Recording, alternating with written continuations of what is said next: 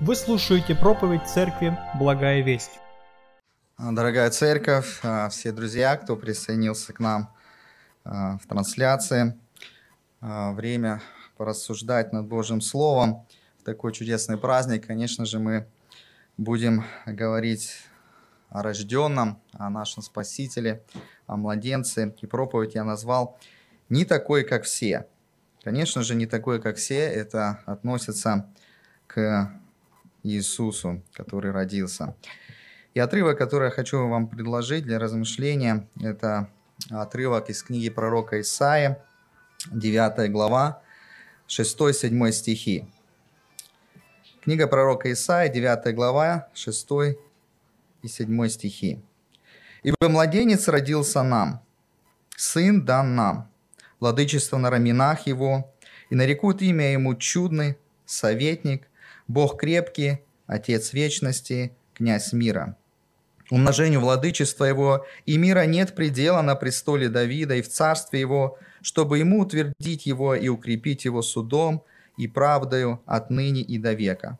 Ревность Господа Саваофа соделает это. Аминь. Хочу также предложить этот же отрывок а, в новом русском переводе, который мы уже сегодня слышали. Ведь младенец родился нам, сын дан нам, будет власть у него на плечах, и он будет назван чудесный советник, могучий Бог, вечный Отец, князь мира. Умножению власти его и мира нет конца.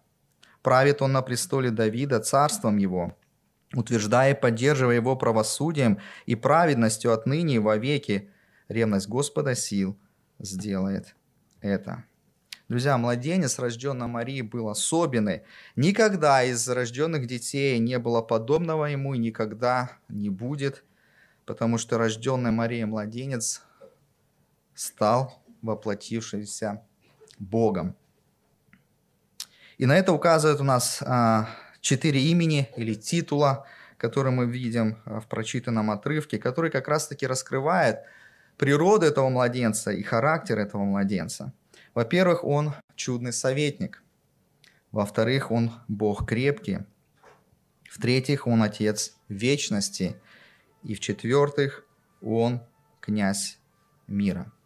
Мы разберем каждый титул и посмотрим, какое значение это имеет для нас а, сегодня.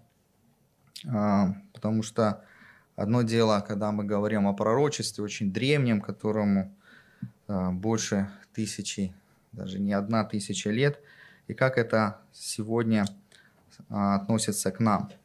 Если мы посмотрим вообще на начало а, главы 9, а, на контекст этого отрывка, то мы увидим, что пророк Исаия пишет о возвращении радости, о возвеличивании униженного народа. Но пишет он об этом в будущем времени – но когда мы читаем 6-7 стих, то интересно, что пророк Исаия говорит о рождении младенца как о свершившемся факте, ибо младенец родился, то есть уже как будто это произошло. Но потом, когда мы э, смотрим на конец 7 стиха, мы снова понимаем, что это пророчество еще не сбылось, потому что снова пророк говорит, что ревность Господа Саваофа соделает это, то есть в будущем времени.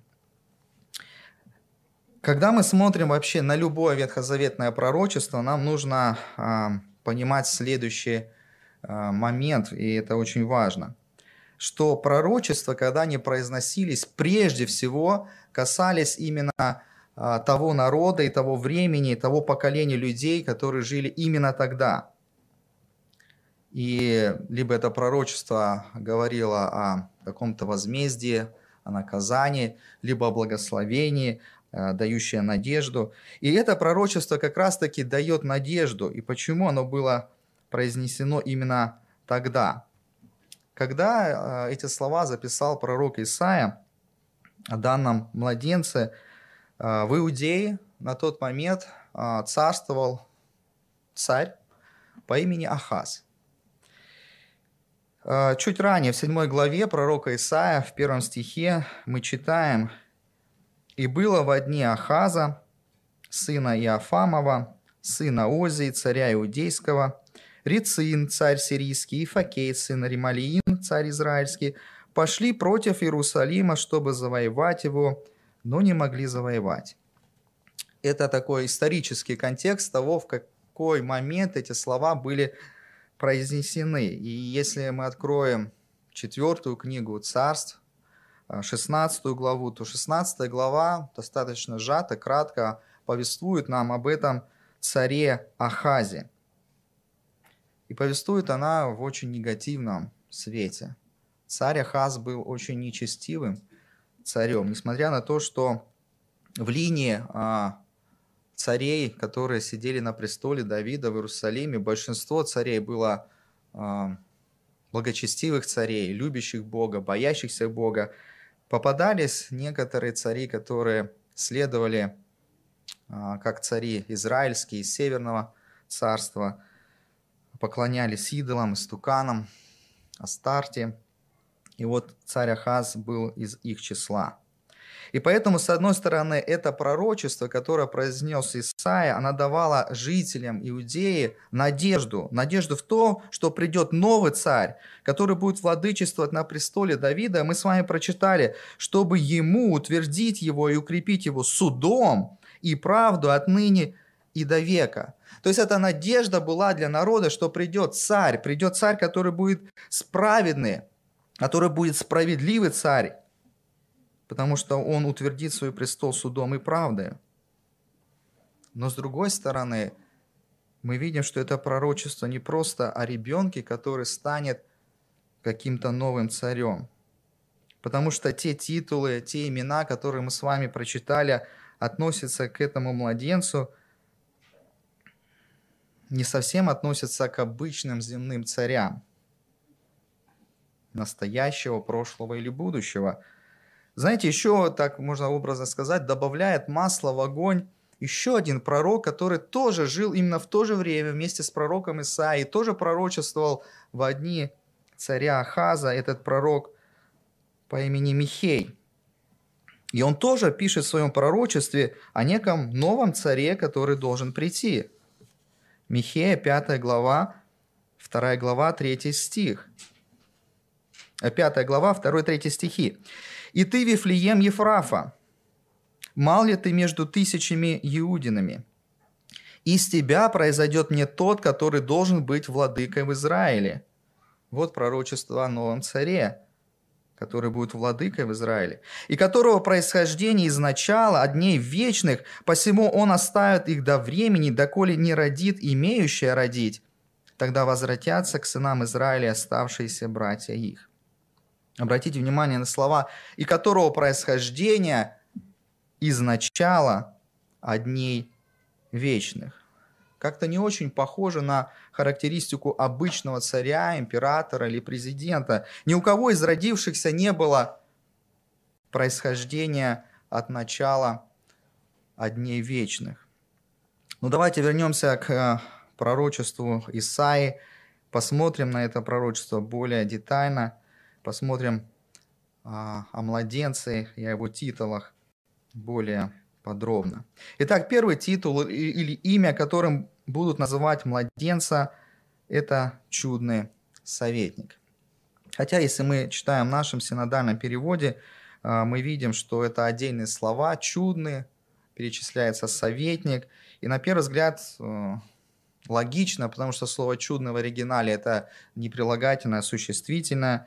А, и младенец действительно чуден. А, начиная от его зачатия, рождения, а, вся его жизнь – это ну, сплошное чудо, я думаю, вы согласитесь. Но многие исследователи, толкователи объединяют это два имени, акцентируя внимание на то, что младенец будет именно чудным советником. И слово «чудный» более правильно перевести как «исключительно мудрый». Так что а, правильно будет соединить эти два понятия «чудный советник» в одно. Чудный советник – то есть это будет исключи... у младенца будет исключительная мудрость, которую он будет делиться с людьми.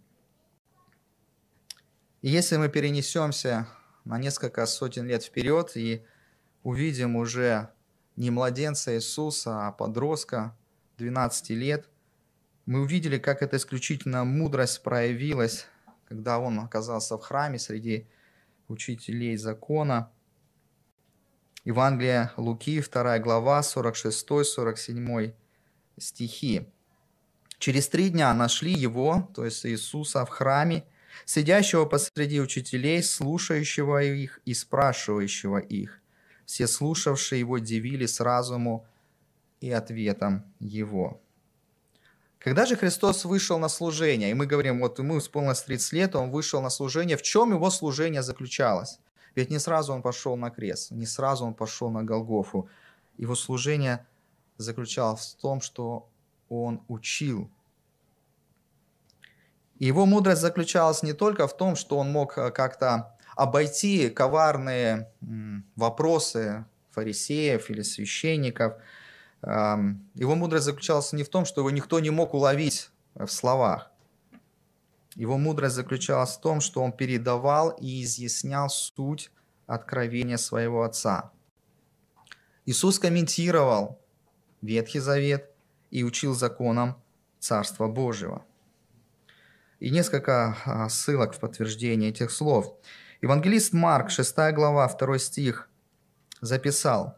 «Когда наступила суббота, он начал учить в синагоге, и многие, слышавшие с изумлением, говорили, «Откуда у него это? Что за премудрость дана ему, и как такие чудеса совершаются руками его?» Еще э, подобное пишет евангелист Матфей, 7 глава, 28-29 стихи. Это окончание Нагорной проповеди. «И когда Иисус окончил слова сии, народ дивился учению Его, ибо Он учил их как власть, имеющая, не как книжники и фарисеи». Друзья, Исаия очень точно передал пророчество о будущем младенце. Иисус стал исключительно мудрым советником –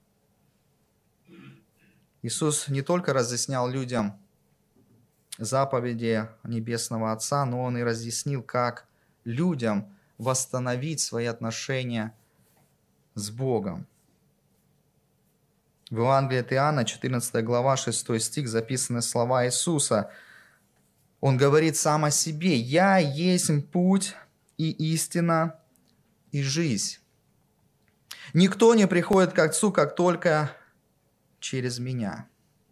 Друзья, если Бог есть, то очень мудрым и очень разумным шагом будет наладить отношения с этим Богом. А если все религии предлагают э, свод правил, обрядов, как же можно умилостивить Бога, как достичь спасения, как достичь благорасположения Бога, то Иисус говорит нечто, что-то, что режет слух и что не укладывается в классическое понимание любой религии, потому что Иисус предлагает самого себя в качестве пути к Богу. Друзья, только вера в Иисуса Христа может привести нас к Отцу.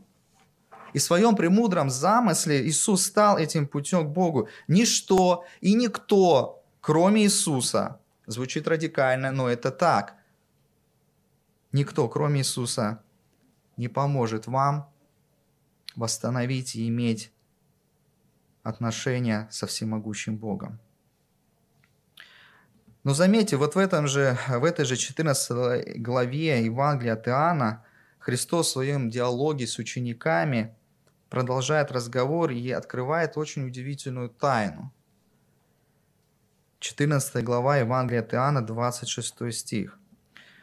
«Утешитель же, Дух Святый, который пошлет Отец во имя Мое, научит вас всему и напомнит вам все, что я говорил вам. Здесь уже Иисус говорит о неком новом пророчестве, о том, что предстоит пережить ученикам, пережить последователям Иисуса Христа. Он говорит об обещании, что те, кто поверил,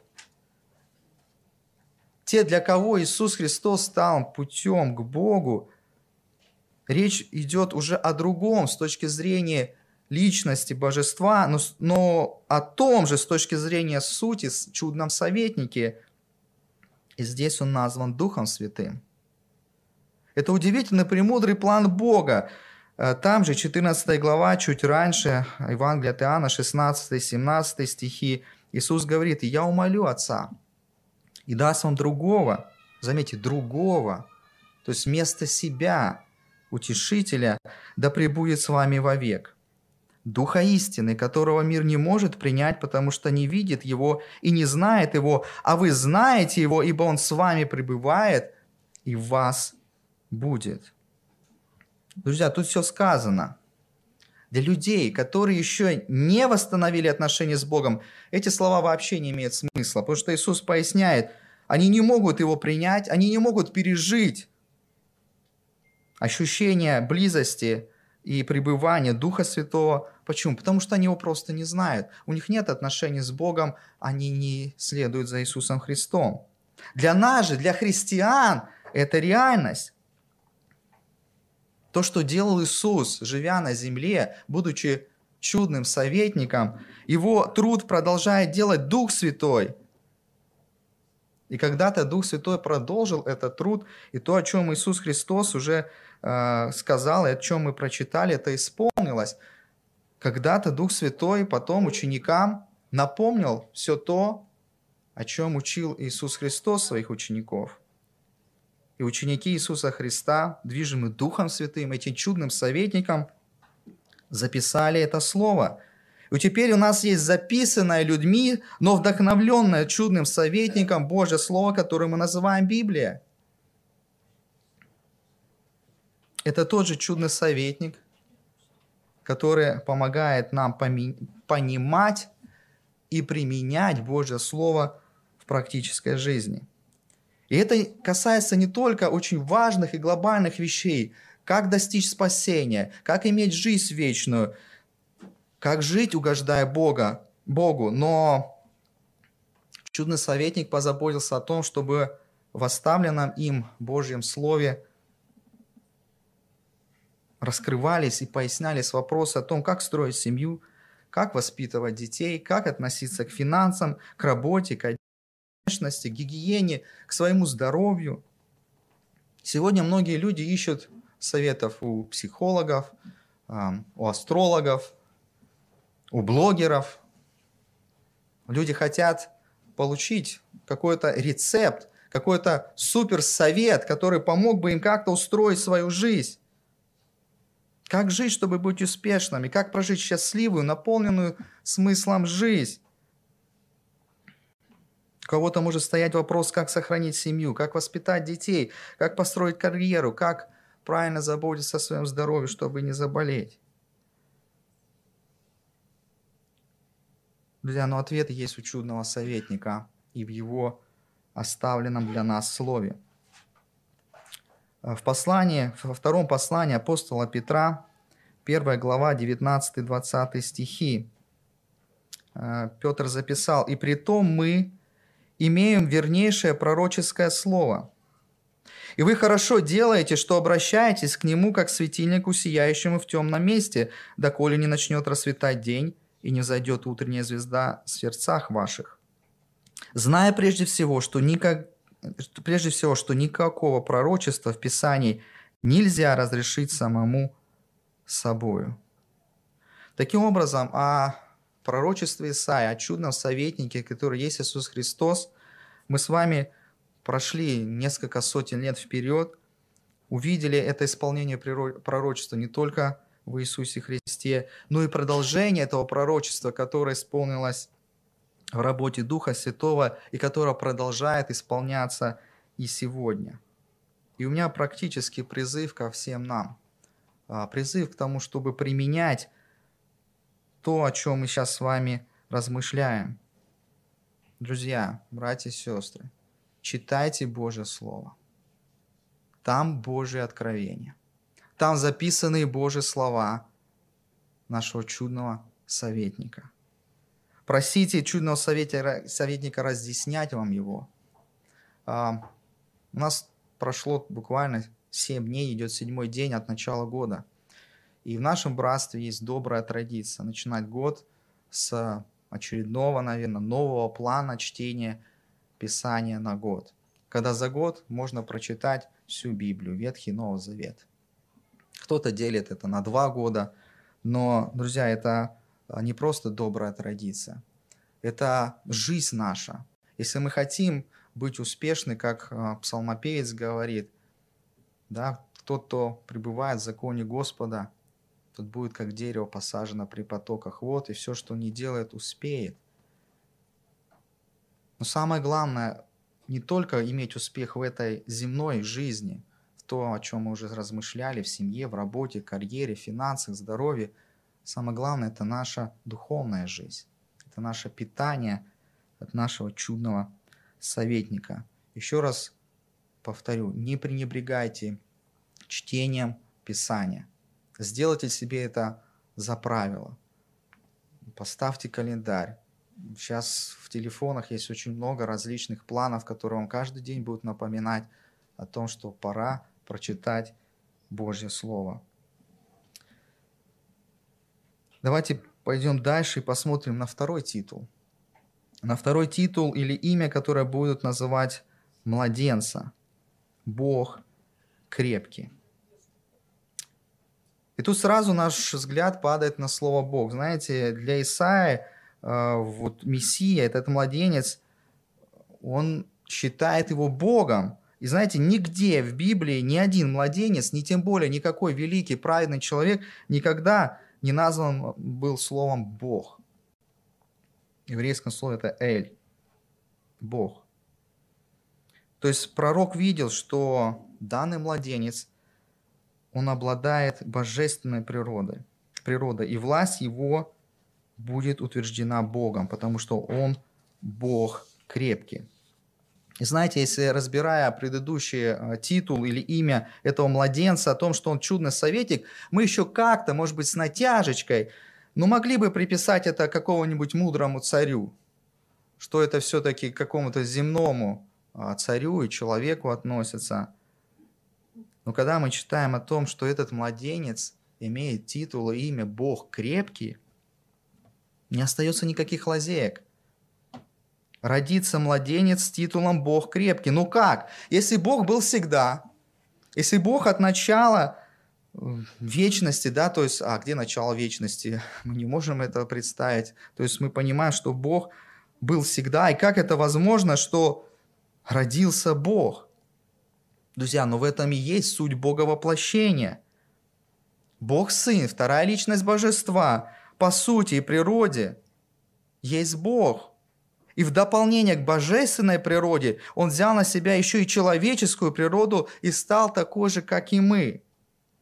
При этом Он прошел весь путь от начала. Он не пришел взрослым а, человеком. Он прошел весь путь от внутриутробного развития. Он прошел момент рождения, он прошел момент детства, взросления, как обычный человек, как мы с вами.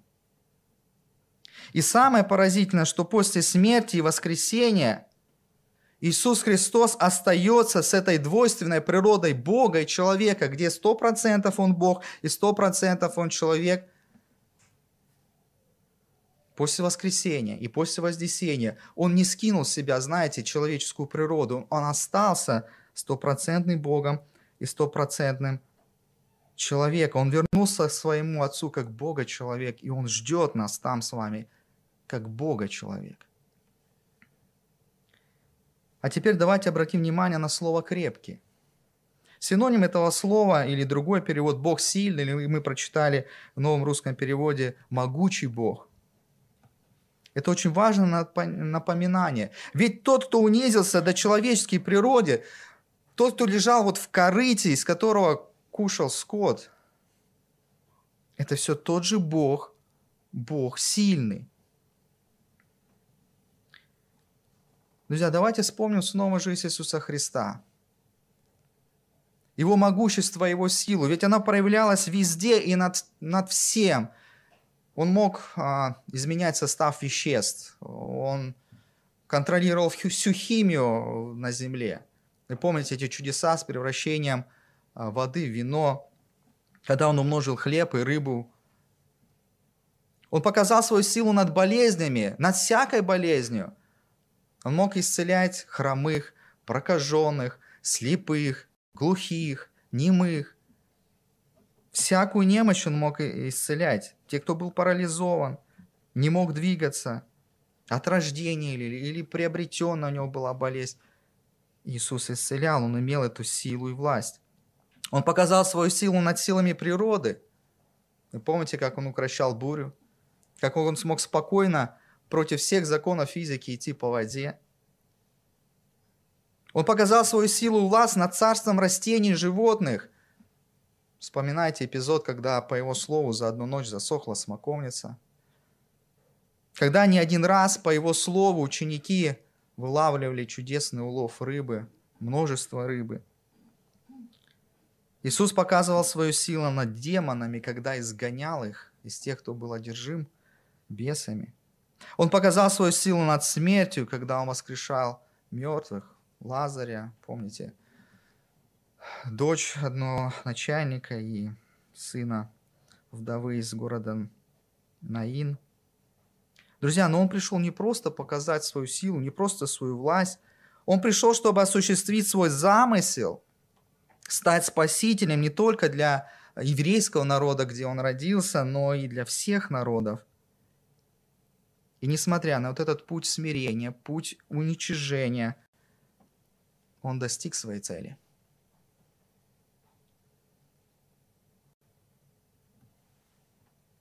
Он позволил не только творению заботиться о нем. Представьте, вот младенец Иисус. Нам предстоит сейчас опять столкнуться с младенцем. Это пеленки, это забота, это стирка, это купание, протирание, кормление – и Иисус был в этом состоянии. Он нуждался в творении, в частности, Бог доверил Марии Иосифу заботу о своем сыне. Друзья, ну дальше, дальше еще более невероятно. Он позволил творению убить себя. Распяли его тоже люди – но Бог воскресил его, потому что Бог есть Бог крепкий и сильный. И у Иисуса была эта власть и была эта сила. Друзья, я хочу снова обратиться к Исаии, но немножко к другой главе. Сороковая глава книга пророка Исаия. Исаия обращается к этой удивительной характеристике, которая присуща только Богу, что Бог есть Бог сильный, что Он есть Бог крепкий. А, это снова пророчество о Христе, это снова пророчество о Мессии, о пришествии Иисуса Христа. И я бы рекомендовал а, всем вам, сделайте пометочку и прочитайте всю сороковую а, главу самостоятельно. Я прочитаю лишь конец этой главы. Исайя, 40 глава, с 26 стиха и до конца. «Поднимите глаза ваши на высоту небес, и посмотрите, кто сотворил их, кто выводит воинство их счетом. Он всех их называет по имени, по множеству могущества и великой силе у него ничто не выбывает. Как же говоришь ты, Иаков, высказываешь Израиль, Путь мой сокрыт от Господа, и дело мое забыто у Бога моего. Разве ты не знаешь? Разве ты не слышал, что вечный Господь, Бог, сотворивший концы земли, не утомляется и не изнемогает? Разум его не исследим. Он дает утомленному силу, изнемогшему дарует крепость. Утомляются и юноши, и ослабевают, и молодые люди падают а надеющиеся на Господа обновиться, обновятся в силе, поднимут крылья, как орлы, потекут и не устанут, пойдут и не утомятся. Очень практично и очень актуально для сегодняшнего дня. Бог крепкий, который все контролирует, все происходящее в мире, контролирует и сегодня, и мою, и твою жизнь. И кто-то может быть так же, как Израиль, воскликнуть, Господь забыл про меня. Он не видит, что со мной происходит. Если бы Бог видел, что со мной происходит, со мной этого бы не случилось.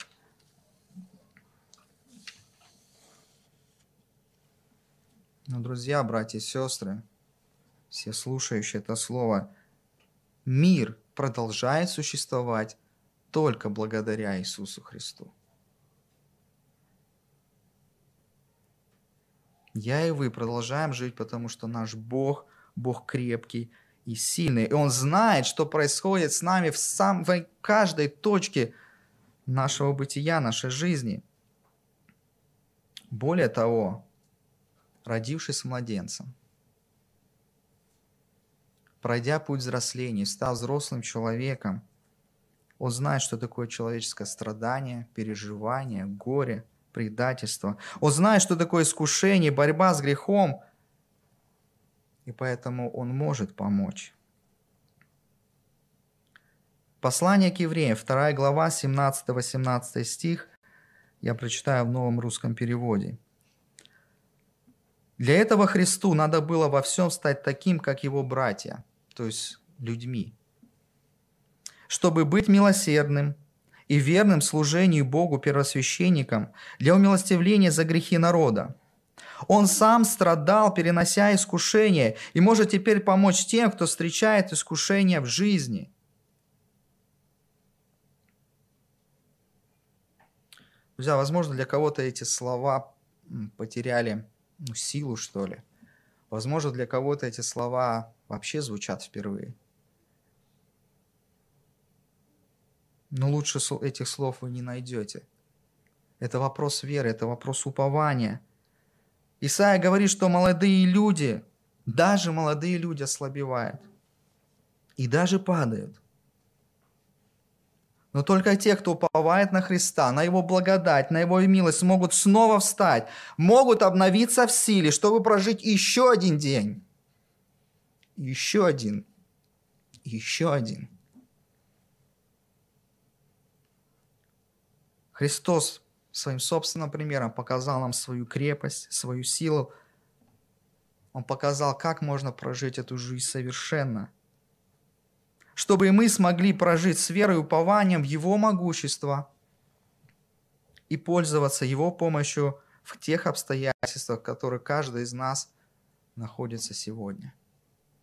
Почему? Потому что этот младенец, Иисус Христос, назван Богом крепким, Богом силы. И у нас есть право приходить за помощью, за этой силой к нашему Богу. Третий титул. Третий титул или имя, которое будет называть младенцем Отец Вечности. И снова вопрос, как это возможно? Ну ладно, Божий Сын вроде разобрались, он, это тоже Бог, это вторая личность Божества. Он пришел на землю. Но как Сын может быть назван Отцом Вечности? Я прочитаю из комментария, чтобы что-то лишнего не сказать. Многих смущал этот титул, потому что Мессия, Сын Божий, одно из лиц Троицы, и значит не тождествен Отцу. Как же Сын может быть Отцом? Несколько вещей следует сказать по этому поводу. Во-первых, Мессия, будучи вторым лицом Троицы, по сути своей есть Бог, обладающий всеми атрибутами божества, включая атрибут бессмертия, бытия его, бытие его вечно.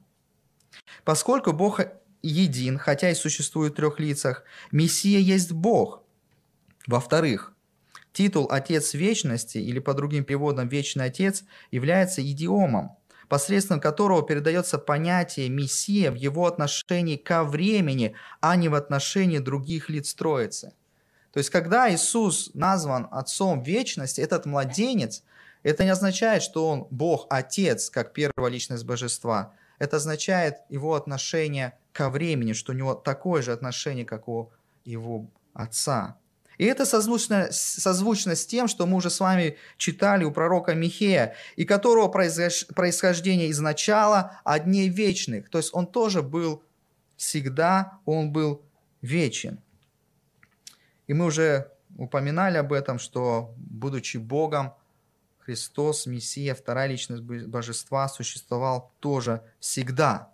Но в контексте нашего отрывка, в контексте размышления о Рождестве, речь идет о царствовании младенца как царя в будущем. Мы читали 7 стих. «Умножению владычества его и мира нет предела на престоле Давида и в царстве его, чтобы ему утвердить его, укрепить его судом и правду отныне». То есть от момента рождения и до, век, и до века. туда, в будущее, бесконечное будущее. И мне кажется, вот здесь как раз-таки смутились иудеи, когда увидели Иисуса Христа на кресте. Как такое может быть? Ведь Мессия наш должен, не должен умирать, он должен царствовать вечно, он должен утвердить престол Давида навечно. И это так. Но чтобы мы могли с Ним царствовать вечно, нужно было проложить Христу путь в небо через смерть и крест. И родившийся Иисус сделал это через позорную, унизительную, страшную, полную мучения смерть на кресте. И воскресенье Он проложил нам путь вечное небо. Друзья, вообще понятие вечности, оно сложное на восприятие. Мы придумали слово, которое бы определяло, что что-то существует всегда, существовало всегда и будет существовать всегда. Но на самом деле для нас тоже есть практическое применение. Апостол Павел в послании к Колоссянам, 3 глава, первые два стиха записал. «Итак, если вы воскресли со Христом, то ищите горнего, где Христос сидит одесную Бога, а горнем помышляете, а не земном». И тоже немножко, чтобы расставить акценты, прочитает этот э, два стиха в новом русском переводе. «Итак, если вы были воскрешены со Христом, то стремитесь к небесному, туда, где Христос сидит по правую руку от Бога, Обращайте ваши мысли к небесному, а не к земному. А, это я называю а, жить с перспективой вечности. Начался Новый год. Новые планы, новые цели, новые устремления. Но вопрос, с чем эти новые планы, эти наши цели и устремления связаны? Конечно же, они связаны а, с нашей непосредственной жизнью – но снова вопрос, в чем эта жизнь? Прошлый год показал, что наша жизнь может очень круто измениться. Все планы могут поменяться и цели рухнуть. Да и этот новый 2021 год не добавляет нам особой уверенности, что все, что мы задумали, исполнится. Но когда я живу, помню, что моя жизнь не ограничивается только а, моим существованием здесь на земле, вот эти отмеренные 70-80 лет, может быть 90, когда я вдруг понимаю, что моя жизнь продолжится за границей, которую мы называем смерть, то это очень здорово отрезляет. С одной стороны, мы строим планы, как будто мы будем жить вечно. Я иногда подшучиваю над некоторыми, говорю, что у этого брата или этой сестры планов на 2-3 жизни вперед. С другой стороны, так это и есть. Мы ощущаем себя, как будто мы будем жить вечно. Но нам нужно понимать, что по эту сторону жизни она очень ограниченная, а по ту сторону жизни, то есть после смерти, жизнь будет продолжаться вечно. И только нам нужно помнить о следующем. Нам нужно прожить так эту земную жизнь, чтобы, во-первых, оказаться в нужном месте, а во-вторых, с должным вознаграждением. Но чтобы оказаться в нужном месте, то есть в царстве вечного Бога Отца, нам снова, мы повторяем об этом снова и снова, нам нужен Иисус Христос. Только вера в Него открывает нам вечность в Его присутствии. Никакие дела тут нам наши не помогут. Я имею в виду добрые дела, которые мы как-то хотим – может быть, задобрить Бога. Только вера в Иисуса Христа, только Его благодать является упованием источником нашего спасения. Но добрые дела нужны, потому что добрые дела, они прославят Его, то есть Христа, и помогут нам получить доброе вознаграждение – В Откровении апостола Иоанн, 14 глава, 13 стих записал, «И услышал я голос неба, говорящий мне, напиши». И что нужно написать? Отныне блаженный мертвый, умирающий в Господе. Ей, говорит Дух, они успокоятся от трудов своих, и дела их идут вслед за ними. Друзья, когда мы говорим о жизни в перспективе вечности, понимаем ли мы все то, что мы сделаем здесь, как-то отразится на качество вечной жизни? Еще раз говорю, я не говорю о спасении, спасение только в Иисусе Христе. Я говорю о той награде и о том, что нас ждет в вечности. Апостол Павел в первом послании к Коринфянам, 9 глава, 24-25 стих, записал, я прочитаю эти слова тоже в новом русском переводе. «Вы ведь знаете, что в соревновании по бегу много участников, но только один становится победителем. Поэтому бегите так, чтобы получить награду. Каждый участник при подготовке к состязаниям отказывается от всего и делает это ради получения тленного венка – тленного, временного, земного венка. Мы же стремимся к венку нетленному, то есть к награде, которая ожидает нас в вечности. Дорогие друзья, братья и сестры, хочу просто сегодня, когда мы говорим о титуле Христа как об Отце вечности, утвердить эту истину, что вечность реальна.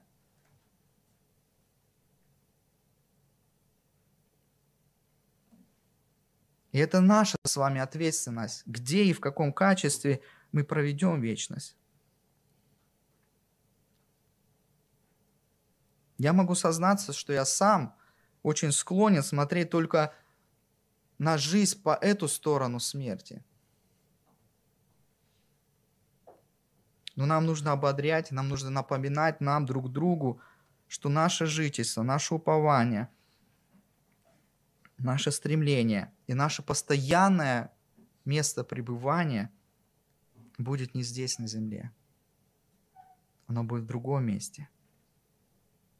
Оно будет в присутствии вечного нашего Спасителя Иисуса Христа в Его Царстве. Поэтому, когда мы строим планы на Новый год, на нашу жизнь, стройте их, думайте о них, планируйте. Но помните, что нас ожидает Отец Вечности. Живите в перспектив, с перспективой вечной жизни. И четвертый титул. Четвертый титул и имя, которым будут называть младенца – князь мира. То есть правление Христа будет мирным – и это соответствует его характеру князя мира. Во-первых, он приносит мир в сердца людей. Во-вторых, он приносит мир вообще в жизнь людей, а, в их отношения. Потому что там, где царствует князь мира, царит мир. Когда мы покоряемся Христу, нам с вами становится безопаснее, спокойнее, жизнь становится мирной. Но те, кто читает Библию, встречал еще одно устойчивое выражение – «князь мира». И это выражение относится не к Иисусу Христу, а к его врагу, к дьяволу. И тогда возникает вопрос, а вообще, а кто же тогда князь этого мира? Кто прав? Исаия или евангелисты, которые говорят о том, что князь мира – это дьявол? Но сам Иисус Христос проясняет эту дилемму. В Евангелии от Иоанна, 14 глава, 27-30 стихи. Мы очень много сегодня обращались еще к Евангелию от Иоанна, 14 глава. Тоже рекомендую вам эту главу прочитать всю. Итак, Иисус говорит своим ученикам, вам, мир мой даю вам. Не так, как мир дает, я даю вам. Да не смущается сердце ваше, да не устрашается. Вы слышали, что я сказал вам, иду от вас и приду к вам. Если бы вы любили меня, то возрадовались бы, что я сказал, иду к Отцу. Ибо Отец мой более меня. И вот я сказал вам о том, прежде нежели сбылось, дабы вы поверили, когда сбудется. Уже немного мне говорить с вами, ибо идет князь мира сего, и во мне не имеет ничего. О чем же тут говорит Иисус Христос? Тут очень много встречается слово «мир», и вот это словосочетание «князь мира», которое Иисус не к себе относит, а к противнику своему, к дьяволу. Мир, о котором говорит Иисус Христос, а, созвучно с еврейским понятием, э, и оно нам знакомо, это шалом. Шалом, то есть это благоденствие, это благосостояние, это здоровье, это безопасность, это дружелюбие и это покой. В Евангелии от Матфея, 11 глава, один из любимых многих, стих, многих стих, даже точнее два стиха – 28-30 стихи, Иисус говорит следующее. «Придите ко мне все труждающиеся и обремененные, и я успокою вас. Возьмите иго мое на себя и научитесь от меня, ибо я кроток и смирен сердцем, и найдете покой душам вашим. Ибо иго мое благо, и бремя мое легко». И хотя здесь слово «покой» – это другое слово, но оно передает тот же идею шалома, когда люди под тяжестью этой жизни мечутся, ищут мир, покой, безопасность. Им говорит Иисус, нам говорит Иисус. Только во мне вы можете найти этот совершенный мир и этот покой. Когда же Христос говорит о другом мире и говорит о князе мире, то тут он говорит о мире как о космосе, как о земле, как о системе ценностей этого мира. И чтобы было понятно, о каком мире идет речь, евангелист Иоанн в первом своем послании, первое послание Иоанна, 2 глава, 15-17 стихи, многим вам знаком этот отрывок. «Не, люби, не любите мира». Что, не надо любить шалом? Нет, если о шаломе идет речь. Здесь говорится о мире как о системе ценностей, о этой вселенной, с, там, где господствует князь мира. Не любите мира, не того, что в мире. Кто любит мир, в том нет любви очей. Ибо все, что в мире, похоть плоти, похоть очей, гордость житейская, не есть от Отца, но от мира сего.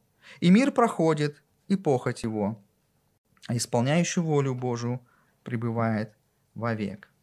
Друзья, таким образом, когда мы возвращаемся вот к этому титулу, к имени, что этот младенец будет назван князем мира, это не то же самое, что мы видим в Евангелиях – князь мира, который есть дьявол. Но следует нам сказать, что и этот титул дьявол потерял. После победы Христа на кресте и воскресения дьявол утратил это право называться князем этого мира – Послание Колоссяна, 2 глава, 14-15 стих. «Истребив учением бывшее о нас рукописание, которое было против нас, и он взял его от среды и пригвоздил к кресту. Отняв силу на часть и властей, властно подверг их позору, восторжествовав над ними собою». Над этими силами зла, над дьяволом Христос одержал победу, Он восторжествовал, Он подверг их позору, Он отнял эту власть называться князем этого мира. Но ну, давайте вернемся к понятию Божьего мира, Христова мира, то, что Писание называет шалом.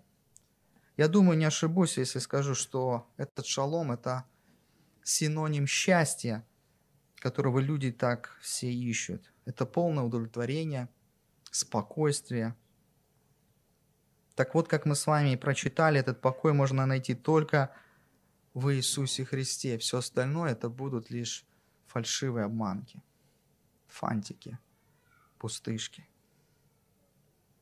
Я хочу обратиться к тем, кто считает себя христианином. Вспомните тот мир, то благодатное состояние, которое вы обрели, когда через покаяние вы примирились с Богом. Все остальное в жизни вдруг потускнело. Груз вины упал. Пришло вот это чувство спокойствия, удовлетворения. С меня снята вина. Я примирен с Богом. Он мой Отец. И у меня вопрос, а как сейчас? А что сейчас с этим миром происходит в вашей жизни? Есть ли он у вас? Или серые будни, трудности этой жизни, уходящий 2020 год забрал у вас этот шалом. братья и сестры, еще раз говорю, те, кто считает себя христианином, нам нужно бороться, нам нужно бороться за этот шалом. С одной стороны, это дар, дар, который приходит от Господа, мир, удовлетворение, спокойствие, душевное равновесие. С другой стороны, это наша ответственность, чтобы сделать все, чтобы иметь этот мир и покой, этот шалом. Одно дело иметь его как данность, просто верить. Господь, ну да, я примирился с тобой, я сейчас в мире с тобой, ты не мой враг, ты мой отец, все в порядке в моей жизни.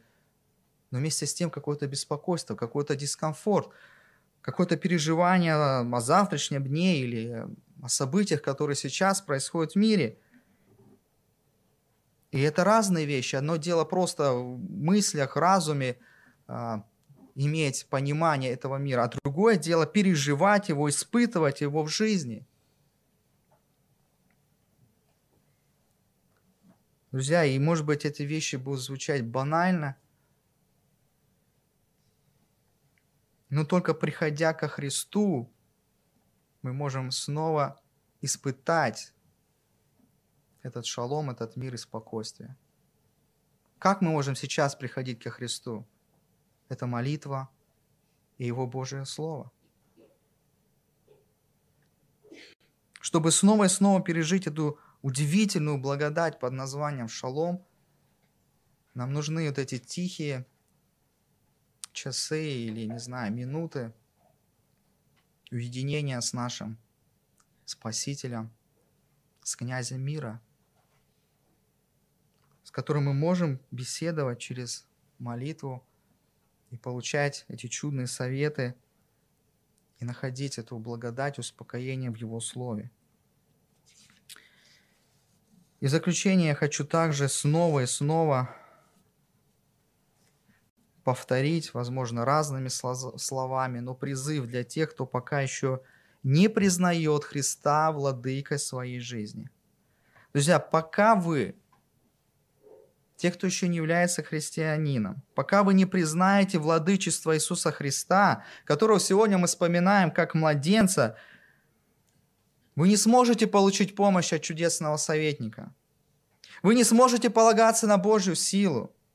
Вы не сможете надеяться на вечность в Божьем присутствии, в Его Царстве, и вы не сможете иметь мир с Богом и самими собой. Друзья, Рождество это не просто, знаете, чудесный праздник, яркий праздник, семейный праздник с подарками, с хорошим настроением. Друзья, Рождество это Бог пришел к нам с вами, к людям, чтобы спасти нас от нас самих, от того греха, который есть в нас. И нам с вами – Нужно признать свою несостоятельность в том, что мы сами способны построить свою э, счастливую жизнь, что мы сами способны спасти себя, что мы сами своими добрыми делами как-то можем задобрить Бога и заслужить спасение. Нет. Еще раз нет.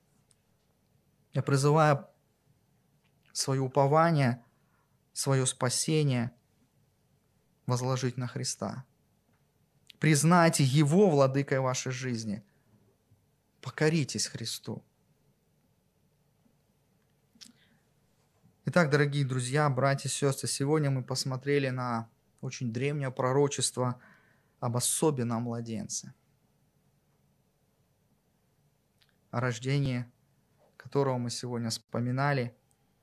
Друзья, этот младенец не просто какой-то великий человек или царь, этот младенец стал, точнее был, родился и являлся Богом. И в этом пророчестве мы видели четыре имени и титула, которые раскрывают природу этого младенца, его характер. Этот младенец, он чудный советник. И сегодня Духом Святым он продолжает наставлять нас по жизни. Во-вторых, он Бог крепкий, и мы с вами сегодня, где бы мы ни находились, с какими бы переживаниями ни сталкивались, имеем право приходить к престолу благодати, получать помощь и силу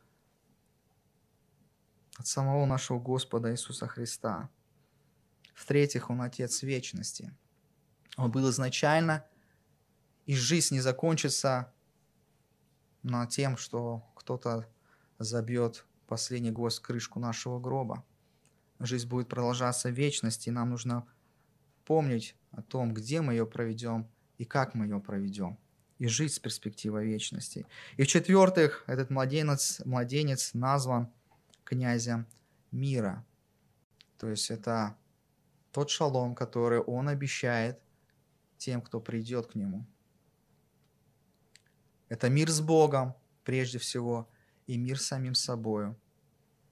Поэтому я снова призываю тех, кто еще не имеет этого мира, обрести его через покаяние, признание господства и владычества Иисуса Христа. А тех, кто его утратил, потерял, чтобы мы снова через молитву просто припали к ногам Иисуса Христа и просили Его о том, чтобы Бог снова дал это ощущение, переживание Его шалома.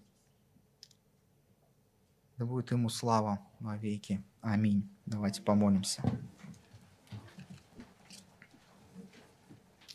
Наш небесный и чудесный Господь и Бог, чудный советник, Бог крепкий, Отец вечности, князь мира, мы благодарим Тебя, что Ты такой, и что мы, люди, можем, Господь, прибегать к Тебе и обрести этот мир с Тобой, получить помощь, получить мир с Тобой и в своем сердце, успокоение душам своим. Господь, и моя молитва особая сейчас за тех, кто никогда не испытывал этого.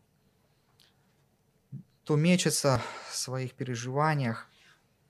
Господь, я прошу, чтобы Ты, Дух Святой, касался таковых и дал им рождение свыше. Дал возможность пережить это спокойствие, этот шалом, чтобы люди могли подчинить свою волю Твоей воле, могли покориться Тебе, Богу крепкому.